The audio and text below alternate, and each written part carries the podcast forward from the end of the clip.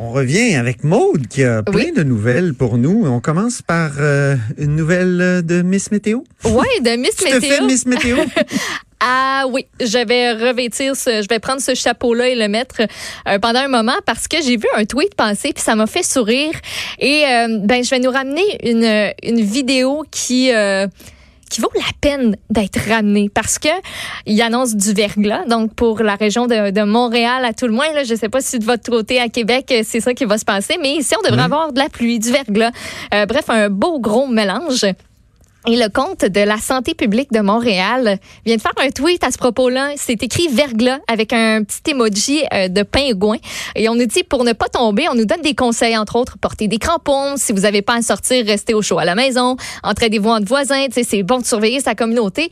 Mais le conseil numéro un, c'est adopter la marche du pingouin. Et euh, Météo Média nous avait déjà parlé de cette marche et on nous avait expliqué que c'est ça la marche du pingouin à adopter pour pas se planter quand il y a de la glace à terre. Donc, on l'écoute. Il y a quelques trucs qu'il faut observer pour éviter de se faire mal. D'abord, faut penser aux pingouins. Les pingouins, quand ils marchent, et eux, ils marchent sur la glace, ils écartent un petit peu les pieds. Donc ça, c'est une bonne idée. Ils ouvrent aussi les orteils par rapport aux talons. Et en marchant comme ça, vous avez déjà plus de poids mieux réparti, ce qui fait que c'est moins glissant. Autre chose, on se promène les mains pas dans les C'est vraiment, poches. c'est pas pire, hein? Puis, ah, les mains pas dans les poches, hein, parce que si on se plante, on veut pouvoir se rattraper un petit peu.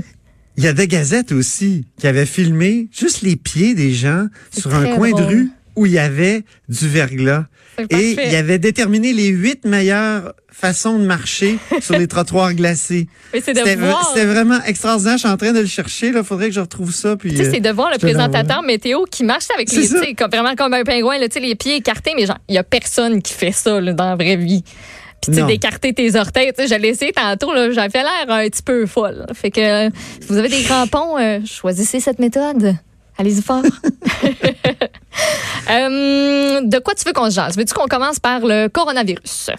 Oui, oui, parce que là, euh, on a euh, donc un espèce de bilan, puis euh, une lettre ouverte. Oui, exactement. Ben nouveau euh, bilan, un seuil euh, pas très euh, pas très encourageant en fait de plus de 3000 morts dans le monde, le coronavirus donc qui se répand désormais deux fois plus rapidement en Iran et en Corée du Sud qu'en Chine, là où l'épidémie est née. En Iran, on a rapporté 523 nouveaux cas de COVID-19, 476 pour la Corée du Sud. En Italie aussi, la situation est préoccupante. Puis, tu sais, la Chine, c'est pourtant beaucoup plus populeux que les trois pays que je viens de vous nommer, mais on a recensé que 202 nouveaux cas dans le plus récent bilan. Il y a une équipe Mais ils d'experts. ont de- fermé le pays quasiment. Ben oui, non, mais c'est ça qui arrive. C'est la- l'avantage d'être un pays totalitaire, c'est que tu n'as pas de droit à respecter. tu sais. Voilà. Tu, tu fermes carrément le pays, tu, tu, tu cloîtres les gens. Voilà, tu les gardes chez eux. Euh, Puis, tu sais, on parle d'autres situations préoccupantes. en- euh, du côté de la France, là, on a annoncé samedi l'annulation de tous les rassemblements en milieu fermé de plus de 5000 personnes. C'est euh, ce qui a fait en sorte que le Salon du Livre de Paris, entre autres, est annulé. Ça devait être du 20 au 23 mars. Le demi-marathon de Paris dimanche a été annulé. Le musée du Louvre à Paris Ah. reste fermé jusqu'à nouvel ordre. On a eu des nouvelles aujourd'hui. Euh, je te parle aussi des États-Unis qui ont enregistré au cours du week-end leurs deux premiers décès qui sont liés au coronavirus. Ils sont dans la, ré- dans la région de Seattle. Et sinon, aujourd'hui, nouveau cas, premier cas du côté de New York. Et ça, ça en. Ah bon? préoccupe plus d'un. On s'entend que New York, c'est très populeux. Euh, Ouais. Transport en commun, c'est ce qu'on utilise principalement. Euh, on parle d'une professionnelle de la santé, par contre, c'est un coup de chance là, quand même, de 39 ans, d'un coup de chance. Pas nécessairement pour elle, peut-être plus pour la population en général, mais elle, elle est de retour d'un séjour en Iran. Elle a pris des précautions, euh, même si elle ne présentait pas de symptômes. Donc, dès le moment où elle est entrée dans l'avion, elle a fait attention. On donne pas vraiment d'indication de, comment elle a fait ça, faire attention. Euh, mais elle est très au fait de la situation, donc c'est protégé. Elle n'a pas pris le transport en commun non plus, Euh, mais euh, elle est infectée donc par le coronavirus du côté de New York. Il fallait que je te mentionne en fin de semaine. As-tu vu les images du côté du Costco? Les Costco qui, euh, qui avaient des fils à l'entrée, puis tu te dis, ah, des fils au Costco pour entrer, bah, peut-être normal, il y a beaucoup de gens qui y vont, surtout la fin de semaine. Mais non, c'est parce qu'on désinfectait chaque panier qui entrait. Donc, tu sais, la, la- la petite barre là, que tu tiens là, pour pousser ton panier, Oui, là. oui. il y a une madame ou un monsieur qui avait des gants puis une petite lingette puis qui nettoyait ça, toi. On sait pas trop si c'est efficace, j'en doute. On va demander aux Chinois. Mais, Ça- ça- on dirait que c'est eux qui ont le truc. je moi, je suis pas trop sûre, là, mais peut-être. Euh, puis on parlait aussi de lettres ouvertes de, de médecins de famille. Euh, oui, c'est ben, oui. Donc, ils ont publié ça dans la presse ce matin. Puis eux, en gros, là, disent les mesures qui sont mises en place pour répondre à l'arrivée du COVID-19 en sol québécois. On se rappelle que le présentement, il y a juste un cas qui est confirmé. Euh, selon eux, sont loin d'être suffisantes, en particulier en ce qui concerne la préparation de la, de la médecine de première ligne. Donc, tout ce qui est CLSC, GMF, euh, ce sont un groupe, en fait, de médecins euh, du groupe de médecine de famille de Notre-Dame à Laval. Ah, Il demande au gouvernement et à l'Institut national de la santé publique un plan d'action clair et sécuritaire pour la première ligne. Ils sont préoccupés par rapport à la capacité des cliniques à répondre aux recommandations de l'Institut national, euh, donc euh, de l'Institut de santé publique du Québec. Oui, entre autres, posséder des équipements de protection individuelle en tout temps, des masques N95 aussi, une chambre à pression négative. Euh, selon eux, la majorité des patients qui sont des possibles cas de COVID-19, eux, ils se présenteront pas nécessairement à l'hôpital. On sait qu'il y en a quatre qui ont été désignés pour accueillir ces cas-là au Québec, euh, deux du côté de Québec même, deux à Montréal. Eux, ils disent, ils se, ils se présentent à leur clinique de médecine de famille ou au CLSC, ils vont pas à l'hôpital. Donc, c'est bien beau hmm. avoir désigné des, des hôpitaux au Québec qui sont tout équipés, mais c'est pas assez. On cite en exemple le tout premier cas de coronavirus au Québec. La personne infectée, elle était de retour ouais, d'un voyage en Iran, puis elle s'est rendue hmm. dans une clinique parce qu'elle présentait des symptômes, des symptômes qui étaient légers, qui peuvent s'apparenter à un simple rhume, par exemple. Donc, elle s'est pas présentée à l'hôpital. Donc, c'est. Euh, oui. Quand tu te présentes aux, cliniques, tu peux, tu peux répandre des gouttelettes un peu partout, là. Ben exactement, tu elle ne sachant pas, euh, puis eux étant pas, équipés, euh, équipés là-bas, donc euh, c'est ce que ces médecins-là demandent, donc ça devrait faire son petit bout de chemin aujourd'hui ou dans les prochains jours. Tu sais avec qui on va en parler tout à l'heure? Euh, Serait-ce avec Gaétan Barrette? Oui! Entrevue à 11h30. ouais, j'ai, oui, ben, j'ai hâte de l'entendre quand même là-dessus en tant qu'ancien ministre de la Santé quand même. Peut-être qu'il, ben peut-être qu'il nous fera une évaluation du travail de Mme Mécan. Oui, qu'est-ce qu'il ferait, lui, s'il était encore ministre? Oui, ça serait pas pire. Donc voilà pour le coronavirus. Tu as plein d'autres sujets, là. Euh, euh, tu veux nous parler de, deux histoires de fraude ce matin? Tu as raison. Oui, qui font la manchette. Euh, je vais commencer avec celle qui me met le plus en CRISS. Ah. Ça me met en non, mais Moi, j'ai intégré le bureau d'enquête de, Québécois en 2017. Là. Puis depuis, je suis un petit peu découragé de la nature humaine. Autant je suis positif quand je sors de mon pentathlon, tout ça. Là. Mais là, quand je vois des affaires de même, je me dis, mon Dieu Seigneur, qu'il y en a des crosseurs. Excuse-moi. Là, mais... Ben, ça, ça, oui, oui, ça en est euh, quatre tout croche. Puis je vais, je vais dire leur nom que ces quatre hommes-là. Donc, Sylvain Lessard de l'entreprise Calfeutrage Multicellant, Denis Brown, Simon Bétourné et Denis Greffard ont profité, et c'est le bon mot, euh, d'une dame de 87 ans. Ils ont été engagés par cette dame-là pour des travaux. C'était dans l'arrondissement de Saint-Laurent et ils ont réussi à lui soutirer pas moins de 244 350 dollars pour des travaux qui valaient pas du tout ce prix-là. Ils ont abusé de sa confiance, ont profité de son isolement, de sa vulnérabilité pour l'exploiter financièrement sans aucune retenue. Euh, elle, en plus, elle souffrait de démence, ce qui lui permettait pas de juger la valeur réelle des travaux. Par exemple, Gemma Evan, qui est aujourd'hui décédée, a déboursé environ 175 000 dollars entre janvier 2010 et juillet 2012 pour des travaux sur sa résidence. Et en réalité, ça aurait dû lui coûter 9 500 dollars. Ah, ah, ah, Une clôture. Une clôture. ça y a coûté 38 000 piastres alors que ça aurait dû en coûter 2300. Puis en plus, on a utilisé des matériaux qui étaient de basse qualité. Autre exemple, on a persuadé Mme Evan que euh, c'était nécessaire d'aller laver les briques de sa résidence à la main, une brique à la fois, à l'aide d'un savon et d'un chiffon. Hey Joe Blue, tu es capable de faire ça avec un, affaire à pression? Ça va être correct? Donc, eux, là, ont fait ça euh, sans relâche. Euh, écoute, c'est seulement en avril 2012, après que Gemma Evan a subi un infarctus, que, un infarctus, que ses proches, ils ont pu prendre connaissance de l'ampleur de la situation. Ils n'étaient pas au courant avant de tomber notamment sur une lettre qui, qui informait que la maison allait être vendue pour taxes impayées.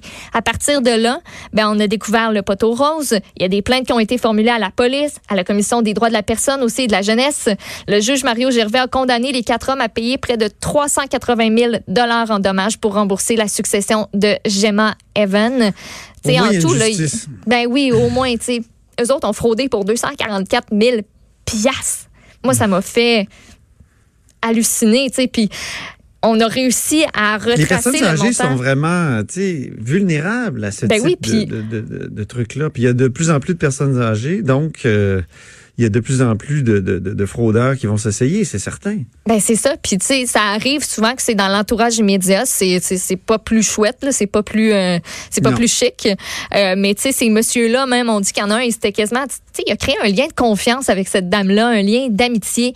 Elle, elle se disait, ben si, si, lui, ça me dit que ça coûte ça, ben c'est que c'est ça que ça coûte. Ben elle a fait des virements, tu sais, on a regardé vraiment, on a épluché ses relevés bancaires parce que elle avait retiré de l'argent pour payer comptant à certains moments. Donc, il a fallu vraiment tout retracer ça. Il y a entre autres l'Association québécoise de défense collective des droits des personnes retraitées et pré-retraitées, l'AQDR, qui est d'avis que la création d'un chien de garde, ça pourrait contribuer à empêcher que d'autres aînés, comme Gemma Evan, soient laissés à eux-mêmes ou exploités financièrement parce que il y a la banque à un moment donné qui a, comme levé la main pour dire ben là madame c'est un peu spécial toutes ces transactions là mais elle a dit non non tout, est beau tout est correct mêlez-vous pas de mes affaires. Elle avait confiance. Elle avait confiance puis tu sais mais même quand la banque a posé des questions l'ont posé à elle.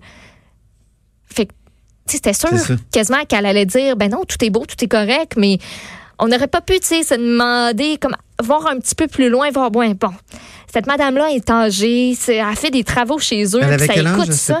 Elle avait, je crois, elle avait 87 ans.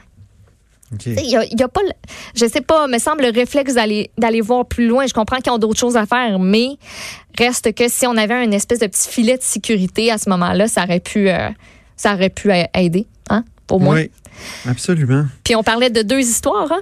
Parlant de. Oui, il y avait une autre. Il y en avait une autre ce matin. Et celle-là est pas plus chic que ce qu'il faut que la dernière. Et c'est une femme. Dénonçons les crosseurs. Eh ben, dénonçons les crosseurs. C'en est pas pire, ça. C'est une femme, cette fois-ci. Une femme qui est à la tête d'un cercle de dons. C'est quoi le féminin de crosseur, d'ailleurs? Une crosseuse? Je sais pas c'est pas chic, là, c'est pas cute, mais euh, pas très chic. mais ça doit être, ça doit être, ça doit être ça. Écoute, euh, cette femme là, elle était à la tête d'un cercle donc de dons et elle s'attendait à recevoir 33 000 pièces comme cadeau de ses membres. C'était euh, à une fête samedi soir. Ouais, un cercle de dons. Je vais t'expliquer c'est quoi cette affaire là. Donc c'était samedi soir à Saint-Hyacinthe, mais au lieu de recevoir son 33 000 pièces, elle a reçu la visite de la police, la chanceuse. C'est une dame de 55 ans qui était à la tête d'une cellule de triangle évolutif. Ça là, c'est une ah organisation qui se présente comme une communauté d'abondance infinie. Ah, ah ouais. C'est euh, un type de stratagème qui est aussi, tu cercle de dons, ça s'apparente à la vente pyramidale. C'est un système de Ponzi, ça? Ou, ah non, de pyramidal, OK. Oui, c'est un système pyramidal, exactement. Puis, comment ça fonctionne, cette cette affaire-là. L'objectif, c'est d'atteindre le sommet du triangle. Toi, il faut que tu recrutes des nouveaux membres dans l'organisation. Donc, eh le stratagème est entièrement basé sur le recrutement des nouveaux membres. Fait que c'est illégal. Les personnes sont généralement ciblées à cause de leur potentiel économique, sont invitées à une séance d'information où on leur fait miroiter cadeaux, amitié aussi. Puis si elles sont enrôlées, ben, elles se retrouvent à la base d'un triangle. Il faut qu'elles versent 5000 pièces. Après que tu sois rentré là-dedans, toi, à ton tour, il faut que tu convainques deux nouveaux participants de pouvoir euh, euh, pour pouvoir grimper les échelons. Fait que, au fur et à mesure que tu convaincs du monde, tu montes. Puis il y a une fête qui est organisée pour le leader de la cellule quand il y a huit de ses protégés qui ont fait leur don. Fait que grâce à toute cette générosité-là, t'empoches 40 000 piastres. La peine maximale pour ce délit-là, c'est de deux ans. Et elle, là, elle aurait recruté cette madame-là qui a été arrêtée en fin de semaine de 55 ans. Elle aurait recruté plusieurs personnes qui devaient lui remettre des milliers de dollars. Euh, samedi soir, la fête, c'était pour réaliser un rêve. Finalement, les enquêteurs de la SQ se sont invités au party de la section des crimes euh, économiques. Euh, ils ont saisi, évidemment, le 33 000 pièces en argent comptant. Oui, comptant. Qu'elle souhaitait euh, recevoir. Puis, juste te dire que on a plus qu'on pense. Selon le Centre antifraude du Canada, en deux ans, il y a eu 117 plaintes de fraude pyramidale, dont 37 sur des cercles de dons qui ont été déposés. On parle en tout en 2019 au Canada de 46 000, un petit peu plus de 46 000 signalements. 19 000 victimes au pays l'an dernier seulement. Et on parle de pertes qui sont estimées à 98 millions de dollars. C'est quelque chose, là. Ça marche encore, ces affaires-là.